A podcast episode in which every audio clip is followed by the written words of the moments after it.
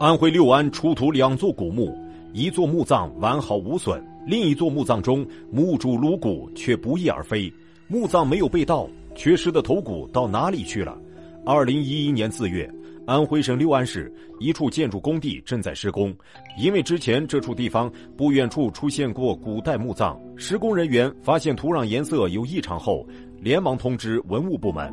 文物部门接到电话后，迅速赶到现场，对这片施工工地进行检测。通过检测发现，有两块区域出现五花土。专家进一步勘测五花土的边界，并展开了发掘工作。很快就发现这里有两座墓葬。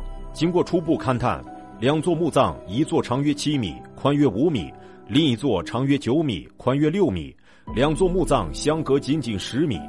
这两座墓葬来自什么年代？墓主人又是谁？如此近的距离，两位墓主人是否有什么联系呢？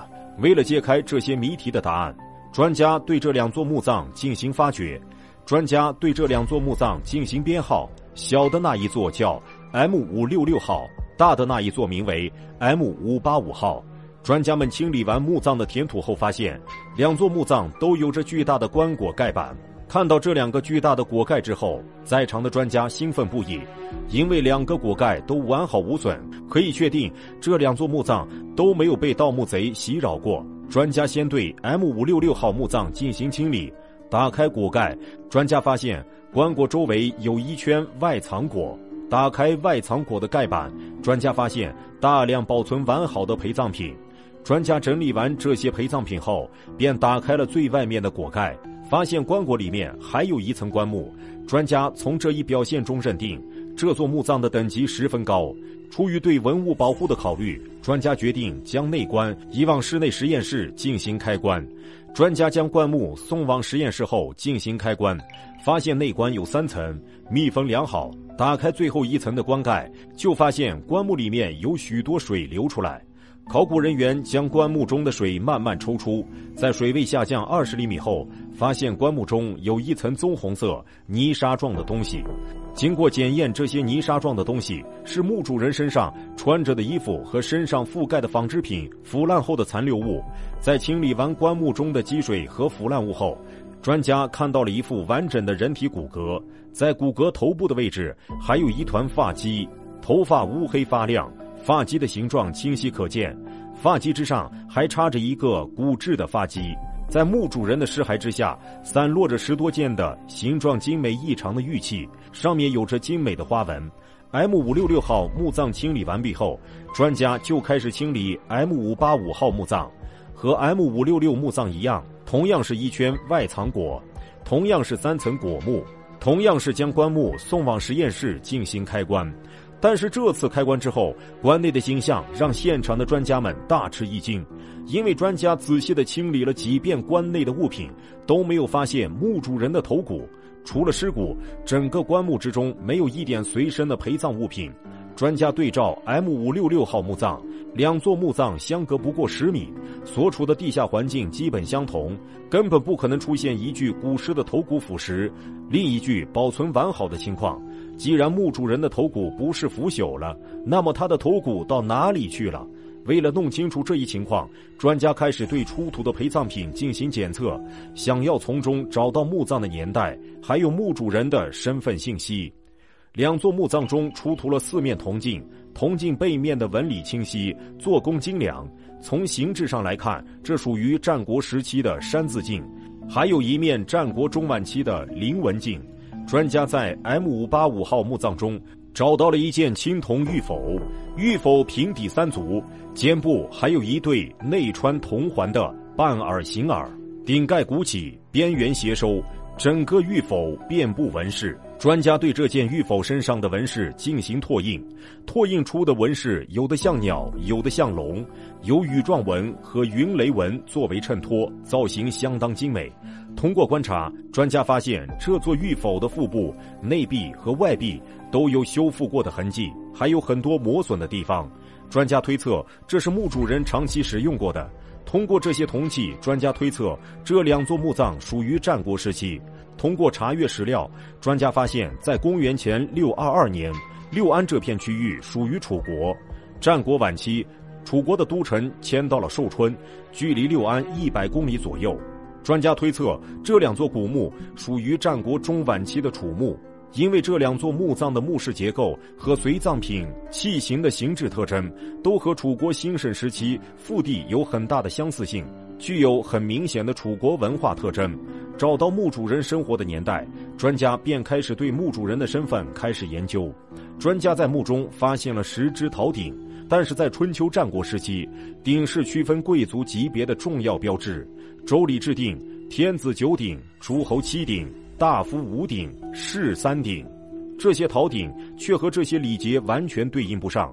专家通过仔细辨认，发现这十只鼎并非全都是鼎，还有陈酒器、滋陈器。灌洗器、吹煮器等等，它们都是成对出现的，也就是说，这十只陶鼎成对出现，只是五鼎而已。根据周礼，墓主人应该就是一个大夫级别的官员。专家对两座墓葬的墓主人进行骨骼鉴定，通过检测发现，M 五八五号墓葬主人为男性，死亡时大致在三十五岁左右；而 M 五六六号墓葬墓主人为女性，死亡时大致三十三岁左右。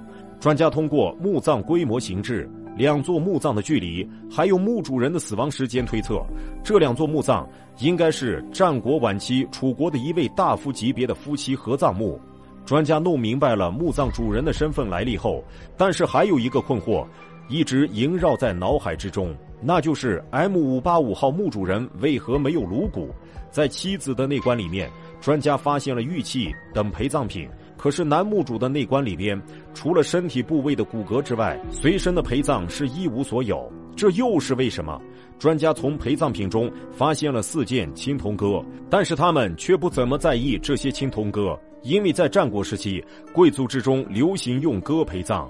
但是专家在 M 五八五号墓葬的外藏椁中，还发现了一套表面修漆的甲胄，连接甲片的绳子虽然断裂了，但是甲片上都有着穿孔。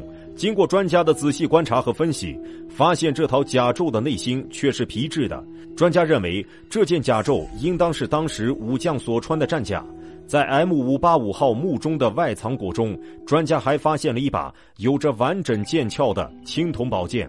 经过仔细的清理后，专家发现这柄宝剑长六十一厘米，宽约五厘米，剑格上镶嵌着绿松石，剑柄上缠绕着密密麻麻的麻线，做工十分精美。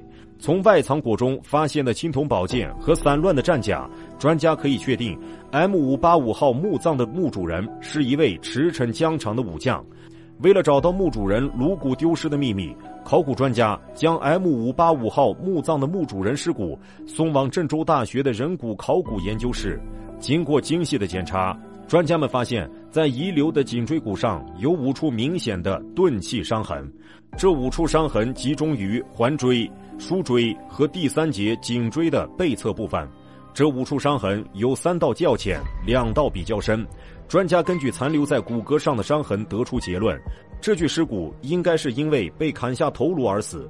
解决了 M 五八五号墓主人的头颅丢失之谜，专家又迎来了一个新的谜题：究竟是谁砍下了他的头颅？是自己的君主还是敌军？为了找到这个谜题的答案。专家又对 M 五八五号墓葬的墓主人其余尸骨进行了专业的检验。经过检验发现，这具遗骸的右手掌骨上又发现了一道骨折的痕迹。经过仔细的分析，专家认为这处痕迹是他在临死之前还在进行战斗，在战斗中留下了这处伤痕。根据遗骨上的这几处伤痕，专家推测墓主人应该是一位楚国的高级将领。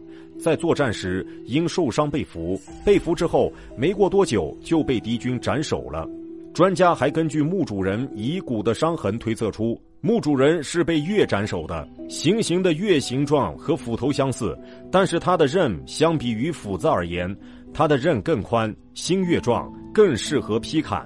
敌国在对墓主人进行斩首后，便将他的头颅拿走邀功去了。所以，M 五八五号墓的墓主人在下葬的时候就没有头颅，只有身体。